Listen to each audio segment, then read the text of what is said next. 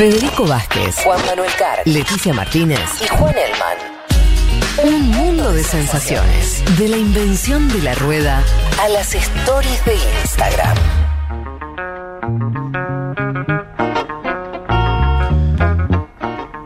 Vámonos a hablar del último tema que teníamos en el día de hoy, que tiene que ver con el programa económico del compañero Biden. Elman, ¿seguís ahí conectado?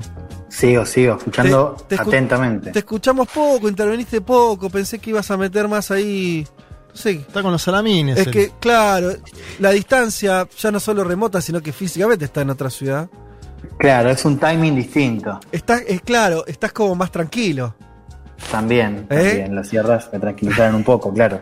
Che, pero eh, metámosle, quiero, quiero que charlemos esto, pues es un temazo, que seguramente vamos a ir hablando igual, pero Bien. arranquemos. Nos metemos de lleno. Bien, eh, decíamos al principio del, programa, el miércoles eh, Biden presenta lo que hasta el momento es, eh, bueno, la, política, la medida más ambiciosa desde su llegada al cargo, un plan para reconstruir y modernizar la infraestructura de Estados Unidos. El plan se llama Plan de Empleo Estadounidense. Biden lo vende como el, mayor programa de inversiones desde la Segunda Guerra Mundial. Hablamos de más de 2 billones de dólares, o sea, lo que para ellos son trillones, a 8 años. Eh, que va a ser financiado por una suba del impuesto corporativo del 21 al 28%. Es un mega plan de inversiones financiado, insisto, con esta suba del impuesto corporativo. Ahora después nos vamos a meter un ah, poco más en qué significa. Lo del impuesto, pues siete, puntos de subida es grueso, ¿eh? un subidón. Es grueso, es grueso, Fede, pero lo cierto es que, Trump eh, cuando mete esa reforma fiscal, que casi es el único logro de política pública que tiene eh, o al menos de, paquete legislativo que tiene en su, en su presidencia, Trump lo baja del 35 al 21. Ah, lo que dice Biden es... Ni siquiera eh, volvieron a lo que era. Claro. Claro, eh, te estoy cobrando menos que, con, vos. cuando te cobraba con, Obama, ¿no? Como, como, cuando él era vicepresidente. Okay. Bueno, es una, es una, medida que, a ver, que, tiene diferentes objetivos. Yo le decía recién esta, esta, este objetivo de crear empleos. Tiene que ver también con sanear un problema estructural que tiene Estados Unidos, que es una infraestructura muy deficiente muy deficientes. Y si uno lo mira en los rankings, Estados Unidos, que es el país más rico del mundo, tiene está rankeado número 13 en materia de infraestructura, digamos. ¿En serio? De calidad de ¿Qué significa eso? O, sea, em, o sea, comparado con, Alemania, por estoy diciendo cualquier cosa, me imagino, uno que puede estar arriba de, Estados Unidos. O sea, China, China, ¿no? Bueno, no se condice con, a lo que voy es que no se condice con el poder que tiene económico Estados Unidos. ¿no? Esto también tiene que ver con mejorar la calidad de vida eh, de la clase media, ¿no? sobre todo en el interior del país. Vos, Fede, hace un rato hablabas de, formas de, de cómo combatir a la ultraderecha. Bueno, acá hay algo de este experimento que vamos a ver después de qué manera sale, porque ya vamos a hablar un poco de la rosca, que apunta ¿no? a eh, resolver ciertos problemas de la clase media sabiendo que una parte de, esa clase media, sobre todo apuntando a esa, calidad de vida cada vez más, eh, más deteriorada, bueno, termina votando a eh, presidentes o personas como Trump. ¿no? O sea, hay un intento también ahí de eh, hablarle a esa gente ¿no? del interior del país que quizás votó por Trump, de la clase media, de decirle, bueno, yo ahora me voy a ocupar de, de tus problemas, ¿no? de tus demandas. De hecho, Biden presenta este proyecto en Pittsburgh, una ciudad eh, industrial muy importante, porque también fue una, ciudad también central para el relato y la narrativa de Trump durante estos últimos años. ¿no? Pittsburgh queda en Pensilvania, un estado que había sido clave para llegar, para que Trump llegue a la Casa Blanca hace cuatro años, y que fue clave para que Biden, ganando ese estado, termine llegando esta vez, ¿no? cuatro años después de la elección de 2016.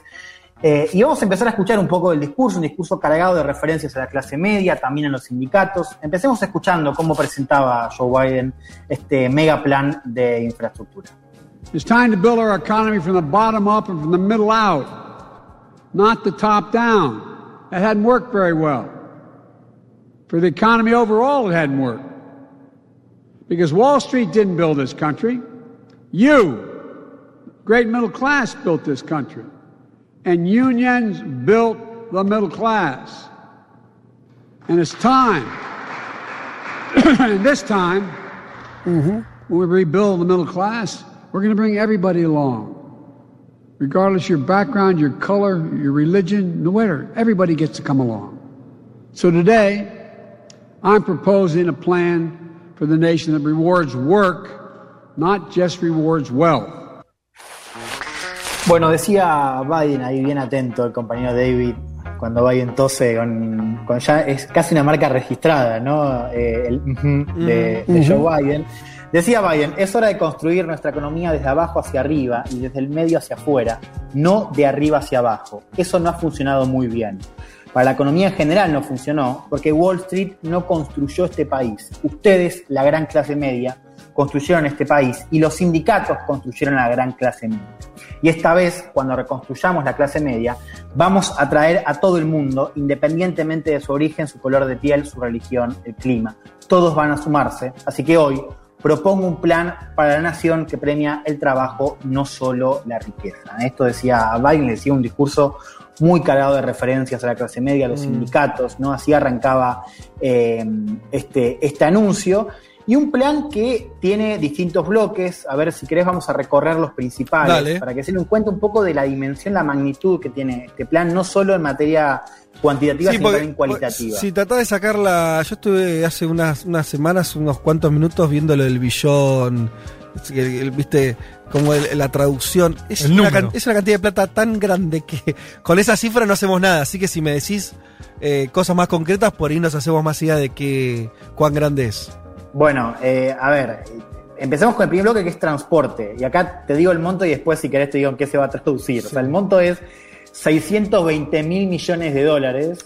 Y acá hablamos de modernizar 32 mil kilómetros de rutas y autopistas, arreglar 10 mil puentes en todo el país, mejorar también aeropuertos y ferrocarriles, duplica lo que es el presupuesto para transporte público, y eh, tiene pensado, digamos, contemplado en ese, en ese capítulo de transporte una inversión muy fuerte, son 170 mil millones, para lo que es la transición a autos eléctricos. ¿no? O sea, el plan contempla lo que es eh, la construcción de estaciones de recargas de, autos y eh, otorga créditos a consumidores para que compren vehículos eléctricos. Que en Estados Unidos ya arrancó ese consumo más, ya no es experimental que hace, ¿no? Veíamos esos videitos de ah, el auto solo. En Estados Unidos hay eh, el auto que funciona eléctrico. En Estados Unidos hay un mercado, pero es muy chiquito.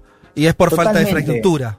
Bueno, exactamente, Fede. Vos sabés que las previsiones, claro, Estados Unidos hace rato venía ensayando con, autos eléctricos y por supuesto están en el mercado, pero no, no pegó mucho. De hecho, si uno compara con China, eh, en Estados Unidos está mucho menos desarrollado lo que es el mercado y la industria del auto eléctrico. Bueno, este plan, eh, dentro de lo que es el primer capítulo de transporte, apunta a eh, bueno, a resolverlo al menos, ¿no? Insisto, muchas inversiones en lo que es, además de autos eléctricos, ferrocarriles, aeropuertos, puentes y eh, rutas. Bien, el segundo bloque tiene que ver con una inversión de, bueno, 650 mil millones de dólares para lo que es acceso a banda ancha, suministro de agua, el sistema de electricidad. También dentro de ese capítulo se incluye lo que es la construcción de viviendas, infraestructura escolar y sanitaria. ¿No? Acá ya nos metemos más en el objetivo de las condiciones de vida de la clase media, ¿no? O cosas que se usan todos los días, el internet, el agua, la electricidad. Bueno, una inversión muy fuerte ahí para mejorar todo lo que es el sistema Em, en, todo el país. Eh, ese es el segundo bloque. El tercer bloque, ahí ya empieza esta, esta innovación en lo que es el plan, porque creo que es uno de los capítulos más interesantes, pues eh, son 400 mil millones de dólares que van a políticas de cuidado, o sea, plata para construir hogares de adultos mayores, de personas con discapacidad, también para lo que es la, contratación de, de, personal de cuidado. Y acá se introduce una idea que, es bien interesante, que, del cual se viene hablando bastante en lo que es el círculo medio de think tanks eh, progresistas de Estados Unidos, que es esta idea de la infraestructura humana. ¿Qué, es eh, eso?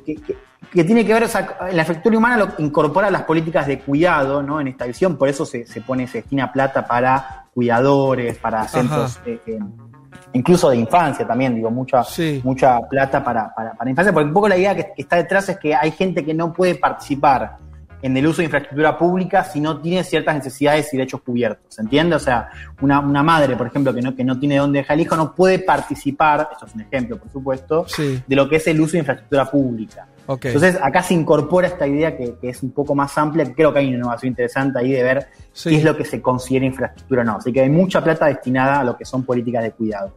O sea, infraestructura, perdón, para a ver si entendí. Infraestructura también es por ahí un jardín maternal donde eh, claro. las familias puedan dejar a sus niños y salir a laburar, a, hacer lo que Exactamente, exactamente. para lo que es construcción de, esos centros, pero al mismo tiempo también plata para la contratación de personas, de personal. Bien. ¿Eh? Así que eh, eso es el tercer capítulo que me parece que es, bien interesante porque hay una, idea novedosa ahí de la cual se viene trabajando hace un tiempo. El último capítulo tiene que ver con 580 eh, mil millones que van para mejorar la competitividad en la industria, todo lo que es producción de manufacturas, investigación y desarrollo, ¿no? Este famoso I más D Vos fíjate acá, van a invertir en lo que es eh, investigación y desarrollo más de 180 mil millones de dólares, lo que significa es la inversión más grande en la historia de Estados Unidos. O sea, nunca hubo una inversión tan grande Em, toda junta en lo que es eh, I más D, ¿no? lo cual es un, concepto central para lo que para cuando se habla de la competencia con China. Eh, de hecho, y acá vemos el otro ángulo, que es el ángulo geopolítico, ¿no? Biden vende también este plan como un punto de inflexión en la economía de Estados Unidos, pero también como un punto de inflexión en la competencia con China. No nos quedemos atrás, sería, ¿no? Mira, la cita del plan. no solo dice no, no, no nos quedemos atrás, sino que dice con esto vamos a ganar y cuando lo veamos acá 50 años vamos a decir, este es el momento donde empezamos a ganar. Mm. Fíjate que, cuánta épica le pone a este anuncio. Vamos a escuchar eh, esta, esta segunda parte del anuncio de Biden, ahora más en clave geopolítica. It's a once in a generation investment in America, unlike anything we've seen or done since we built the interstate highway system and the space race decades ago.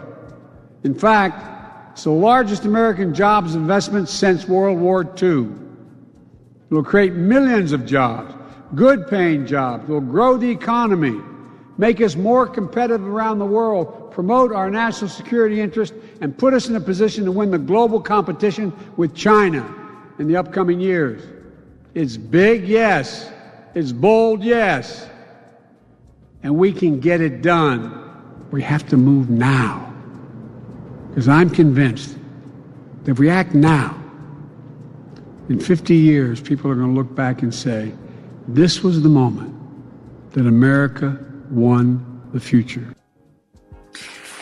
Es una inversión única en una generación, eh, dice Biden, diferente a todo lo que hemos visto o hecho desde que construimos el sistema de rutas interestatales y la carrera espacial hace décadas. De hecho, es la mayor inversión en empleo en Estados Unidos desde la Segunda Guerra Mundial. Creará millones de puestos de trabajo, puestos eh, bien pagos, hará crecer la economía, nos hará más competitivos en el mundo, promoverá nuestros intereses de seguridad nacional y nos pondrá en una posición de ganar la competencia global con China en los próximos años. ¿Es grande? Sí. ¿Es audaz? Sí. Y podemos hacerlo. Tenemos que movernos ahora porque estoy convencido de que de que si lo hacemos en 50 años la gente va a mirar para atrás y decir, este fue el momento en que Estados Unidos ganó el futuro. ¿Eh? Esto decía eh, Biden. me, queda, perdón, te interrumpa, pero como para también acelerar un toque, me queda claro que tienen un montón de guita, me queda claro que los demócratas dicen, vamos a dar esta guita para esto, que es eh, una dirección opuesta a, lo que venía haciendo Trump en los últimos años, obviamente, tal vez un poco más para atrás políticamente, ¿cómo es la cosa? O sea, eh, la decisión de Biden tiene mayoría de las cámaras y entonces ya está, pasa, es más complicado que eso. Bien, a ver, acá está la gran pregunta, ¿no? Es, cómo se va a aprobar este, este, proyecto en el Congreso y de alguna manera también atada a esa es, cuánto puede llegar a cambiar el proyecto con la rosca parlamentaria. Eh, o sea, ahí está la, cuestión, digo. Yo creo que hay también un cálculo de presentar algo de esta manera, de esta magnitud también pensando que aún si se recortan algunas cosas, igual sigue siendo un proyecto transformador. Pero la apuesta política es que se apruebe solamente con los votos demócratas, como viene haciendo el eh, Biden en otras cuestiones. A ver, eh, acá se repite un poco la fórmula que utilizó Biden cuando fue el, paquete de estímulo de COVID, que se acuerdan, Biden había llamado al consenso bipartidario, finalmente lo termina aprobando por mayoría simple. Quiero decir, Biden vuelve a llamar a los republicanos a, trabajar en conjunto, ¿no? Dice que los va a recibir, que los va a escuchar. Recordemos, los demócratas necesitan 10 votos republicanos para vencer lo que es el, filibusteo, que es la técnica esta para demorar el voto por tiempo indefinido. ¿Se acuerdan? Lo, hemos charlado ahí en el programa. hay otra opción que es, por la cual pasó este proyecto de, COVID, que es lo que se llama el, proceso de reconciliación presupuestaria.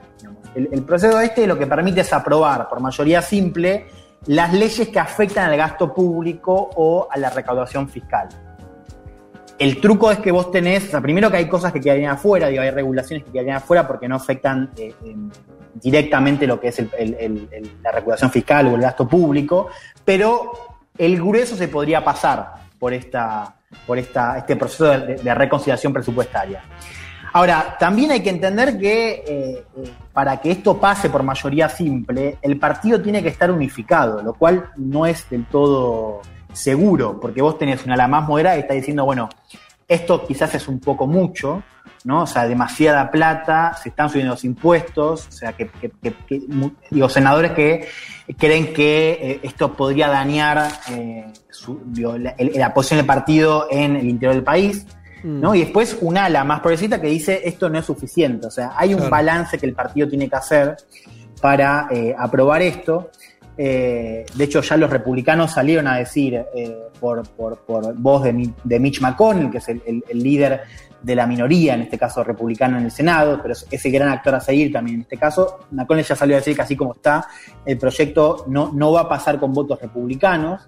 Eh, y después, como le decía, tenés el ala más progresista del Partido Demócrata, que si bien está celebrando este acuerdo, eh, dice que no es, no es suficiente. Si mm. querés, escuchemos. Ahora, David, voy a poner el cuarto audio, que es el audio de, Ocasio Cortés. Ah, a ver qué dice. Para entender un poco, digo, eh, cómo la más progresista está diciendo también, bueno, está muy bien, pero le falta. La escuchamos a, a Ocasio Cortés. That 2.2 trillion, 2.25 over eight years, I have serious concerns that it's not enough to realize the very inspiring vision that Biden has advanced. And so I believe that those of us here, um, especially as progressives within the Democratic Party, we know that there is so much more opportunity here. And in order for us to realize this inspiring vision, we need to go way higher. Dice AO, esos 2.2 trillones de dólares durante 8 años, tengo serias preocupaciones de que no es suficiente para llevar a cabo la inspiradora visión que Biden está promoviendo. Así que creo que nosotros, y especialmente los progresistas dentro del Partido Demócrata, sabemos que hay una oportunidad mucho más grande que para materializar esta visión inspiradora tenemos que ir mucho más arriba. Yo creo que el problema no tiene tanto que ver con este ala progresista, sino en todo caso con que el ala más moderada esté de acuerdo. Claro. Eh, y, ver también cómo, o sea, qué va a pasar eh, o, cuánto va a quedar este proyecto después de la rosca. O sea, acá hay una primera conclusión que es que este proyecto, que es bien ambicioso, puede sufrir varias modificaciones hasta convertirse en ley. Perdón, además Ocasio Cortés dice, bueno, eh, dos veces dice que, que, es como una visión inspiradora. En el punto, en términos filosóficos, lo suscribe. ¿No? Entonces, claro. y, está diciendo, bueno, pidamos más, pero, pero se agarra de eso. Que era bastante distinta a, lo que todo este sector pensaba de Biden antes de ganar las elecciones, ¿no? Sí, totalmente. Digo, hay, un hay un cambio ahí, ¿no? Hay, hay, un eje que se movió. Algo pasó. Bueno, es que nadie puede negar el alcance que tiene este proyecto. Digo, después hay que ver qué, pasa con la rosca y cuánto esto va a quedar, o sea, si se va a recortar en términos de ambiciones y alcance. Pero ya esta presentación, todo lo que es el, discurso, las referencias y, la cantidad de plata y, de qué manera está dividida, yo creo que ahí hay una sorpresa, de, lo, o al menos hay un reconocimiento, mejor dicho, de este ala a esta visión, como decías, que promueve Biden. Así que la primera conclusión acá es, bueno, ver cuánto este proyecto puede, puede modificarse, ¿no? Y si efectivamente se va a convertir en ley o no, por ahora todavía no está del todo claro. ¿Puede haber un eh, debate empresarial, Juan? Te lo pregunto porque veo las cifras del impuesto a sociedades que está vinculado al proyecto. Y es hasta un 28%, ¿no? Con un tipo mínimo del 21%. Es, es, es, alta el, el gravamen y una tasa obligatoria del 15% para los ingresos contables de todas las firmas que cotizan en bolsa, que me parece que es algo también muy progresivo en términos de lo que es un impuesto a, las grandes empresas en los Estados Unidos. ¿Puede haber algún cambio ahí? ¿Negociaciones? A ver, ya empezaron a, circular notas que, que, hablan de esta idea de que se terminó la, luna de miel entre el círculo empresarial eh, y Biden, ¿no? Y, sí, con esos números. Sí. Partido Demócrata. eh, efectivamente, a ver, acá tenés dos cosas. Primero es, efectivamente estas caras que empiezan a aparecer, digo, una crítica muy fuerte de, de la Cámara de Comercio ¿no? de Estados Unidos, justamente por esta, esta suba en el impuesto. Ahí volvemos, la respuesta de Biden es todo bien, pero esto sigue siendo menos que cuando gobernaba Obama. Claro, es, un argumento fuerte. Si es que sirven los argumentos, a veces, a veces no sirve para esta gente, pero es un argumento. Claro. Trump eh, lo baja del 35 al 21. Qué fiesta, amigo, ¿eh? Del 35 al 21. Imagínate que fueron esos años para los empresarios ya. Bueno, claro. Y del, lo que dice Biden es, eh, eh si, ustedes ponen un, un, poco más, nos va a ir mejor a todos, ¿no? O sea, hay también hay un discurso eh, muy en boga en estos tiempos donde se le, se le pide a los empresarios que, que paguen más impuestos, pero además para eh, para, para, que esté mejor y además el mecanismo que introduce hoy es un mecanismo donde se les cobra eh, por dónde tienen los clientes, o sea, a, las empresas. O sea, no se les puede cobrar.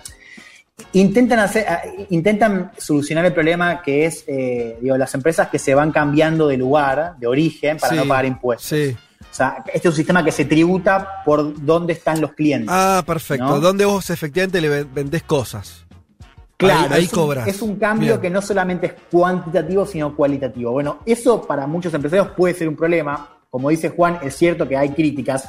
Después hay otra cosa, que es este proyecto es tan grande, tan macro, que claro, están todos haciendo lobby. Y el lobby, recordemos, en Estados Unidos es una práctica mucho más eh, institucionalizada, digamos, a nadie le escandaliza. Entonces ahora tenés un montón de empresas que están afectadas por, este proyecto que eh, hacen lobby o, empresas que quieren justamente ser afectadas. Entonces ahora vemos en estos pasillos no solo una rosca entre republicanos y demócratas, sino también empresas que quieren aprovechar para de alguna manera bueno, eh, lucrar también, ser incluidos de un modo con, este megaproyecto de eh, infraestructura. Cierro con esto, Fede, ya para, hacer la, columna. Un poco lo que decíamos, ¿no? O sea, es un caso testigo para seguir, ver de qué manera va a influir esto, si se aprueba, y vamos a ver cómo se aprueba, en esta discusión sobre, esta discusión programática, ¿no? Entre las izquierdas occidentales, de ver qué se puede hacer y qué no un poco en línea con la columna que, vos estás planteando en estas últimas semanas.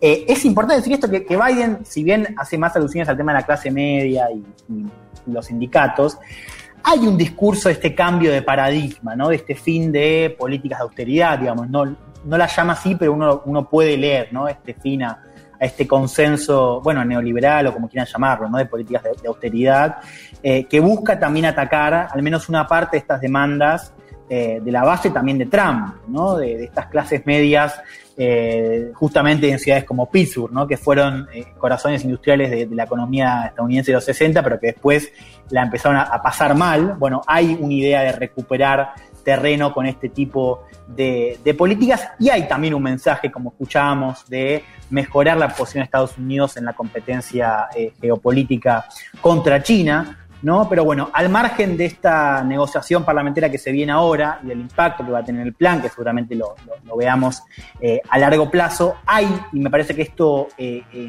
confirma este síntoma que algunos teníamos, que Biden es un presidente que está silbando bajo, quizás no lo, no en discursos así como muy grandilocuentes, pero que quiere al menos intentar ser recordado. Yo creo que esta es un poco la, clave. Vamos a ver cómo, sigue esto con este gran proyecto que presentó Biden esta semana. Excelente, Elman. Ya, ya veremos cómo camina, si camina esto y qué pasa entonces con el gobierno demócrata de Estados Unidos.